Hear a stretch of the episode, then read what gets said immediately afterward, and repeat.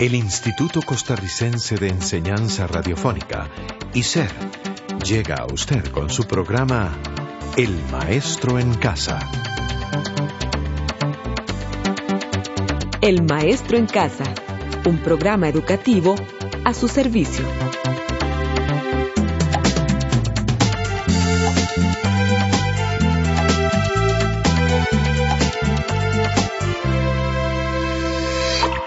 Hola, estimado estudiante del Maestro en Casa. Nos encontramos reunidos para compartir un programa más. Usted, este servidor y Norma.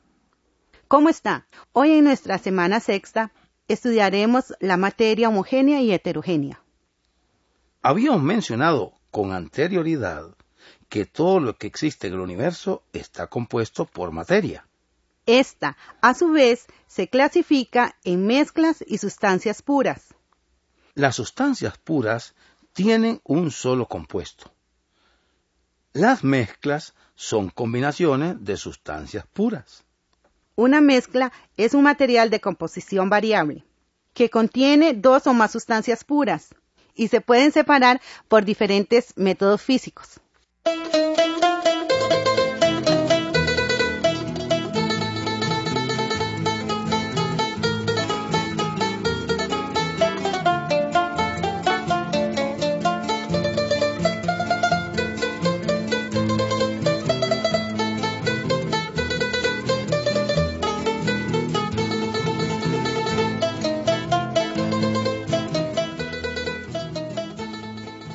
Buenos días, Verita.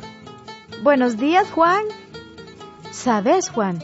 Hoy quiero comer la comida tradicional de mi tierra, cocinada en cocina de leña de esas negritas, y a escuchar un rato música del recuerdo. No hay como mi tierra, ella es maravillosa, nos provee de todo lo que necesitamos para sobrevivir. Y hoy quiero ir a la soda mi terruño a desayunar bien, pero bien rico con gallo pinto, huevo fritos, natilla, plátano maduro con queso, pan casero o tortillas palmeadas, con un excelente café, el mejor del mundo, y podemos comer frutas, todo esto a buen precio. Por supuesto, en la soda mi terruño todo es delicioso. Se me antoja ir con usted a desayunar rico, barato y sabroso. Todos los alimentos son diferentes, tanto en sus características físicas como en su composición y en su valor nutricional.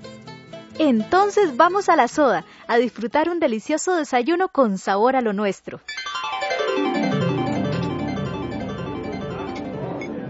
Verita, usted tenía razón. Es sabroso venir a darle un gustito de vez en cuando al paladar. Sí, fue una excelente idea venir a desayunar. Ahora a trabajar.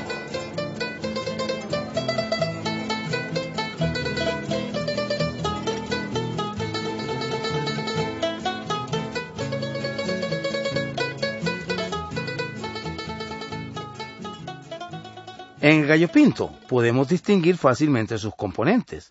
Esto con solo echar un vistazo. En el café se nos hace más difícil distinguir a simple vista sus componentes. Cuando podemos distinguir con facilidad y a simple vista los componentes que forman la materia, se dice que es heterogénea. Otro ejemplo de materia heterogénea es la sopa de verduras. En ella podemos ver con facilidad los ingredientes con la que se hizo la sopa, como la papa, la zanahoria, el elote, la yuca, el culantro, el camote y hasta la carne. Por el contrario, cuando no podemos diferenciar los componentes que constituyen la materia, estamos hablando de materia homogénea. En una mezcla homogénea es imposible distinguir los materiales con los que está formada la materia. Por ejemplo, el café, el refresco gaseoso, el agua con sal o el agua con azúcar. Por lo tanto, algunos materiales homogéneos pueden clasificarse como mezclas, lo mismo que algunos materiales heterogéneos. Por eso se dice que las mezclas pueden ser heterogéneas o homogéneas, de acuerdo a las características que presenta cada una de ellas. ¿Sabía usted que las mezclas están formadas por dos o más sustancias puras que retienen sus propiedades y características.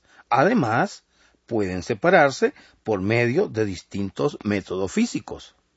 Existen dos clases de mezclas. Las mezclas homogéneas, donde los componentes son uniformes y son difíciles de distinguir, y las mezclas heterogéneas, donde se pueden distinguir con facilidad los componentes que la forman. ¿Sabía usted que las mezclas homogéneas son disoluciones? Una disolución es una mezcla de dos o más sustancias en nivel molecular, atómico o iónico. Para que se realice una disolución, el soluto debe ser soluble, es decir, que el soluto se disuelva en el solvente. Por ejemplo, disolver el azúcar en agua. El disolvente es la sustancia que encontramos en mayor cantidad y en la que se disuelve el soluto. El soluto es la sustancia que se encuentra en menor cantidad y es la que se disuelve. A las mezclas heterogéneas se les denomina también mezclas mecánicas o groseras. Un ejemplo de esta es la ensalada de frutas, ya que podemos ver con facilidad las fases que la conforman. Otro ejemplo de materia heterogénea lo podemos ver cuando mezclamos agua con tierra u otro componente que no se puede diluir con facilidad. Ahora, ¿qué le parece si comentamos un poco acerca de los elementos y compuestos? Pues bien, los elementos son sustancias que no se pueden separar en otras más simples. En la tabla periódica se presentan organizados los elementos de acuerdo a sus propiedades físicas y químicas. Además de estas características, los elementos los encontramos representados en la tabla periódica mediante abreviaturas de una o dos letras. Por ejemplo, el elemento del hidrógeno se representa con una H mayúscula. El elemento del sodio se representa con la abreviatura Na, en donde la primera letra se escribe con mayúscula y la segunda con minúscula. Los compuestos son sustancias que se originan de la combinación de dos o más elementos. Un ejemplo de ellos es el agua, cuya fórmula química es H2O. Otro ejemplo puede ser el cloruro de sodio, que se forma por sodio y cloro.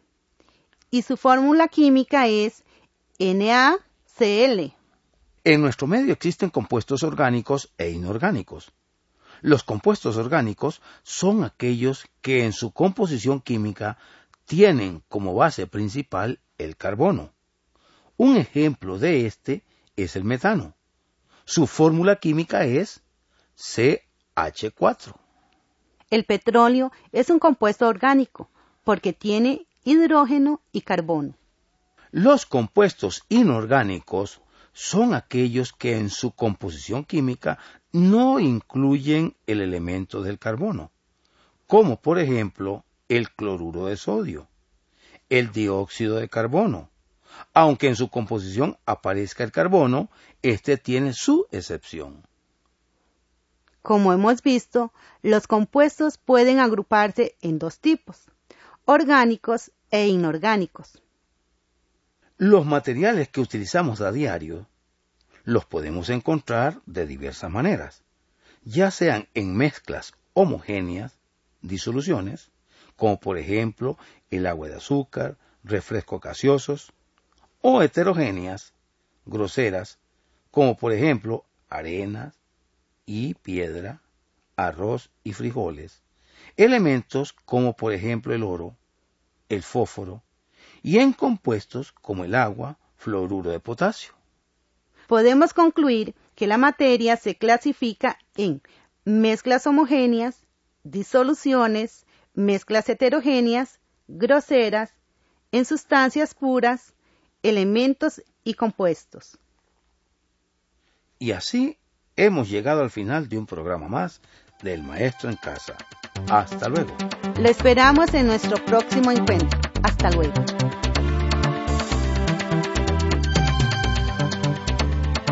Este programa fue producido por ICER en colaboración con el Ministerio de Educación Pública.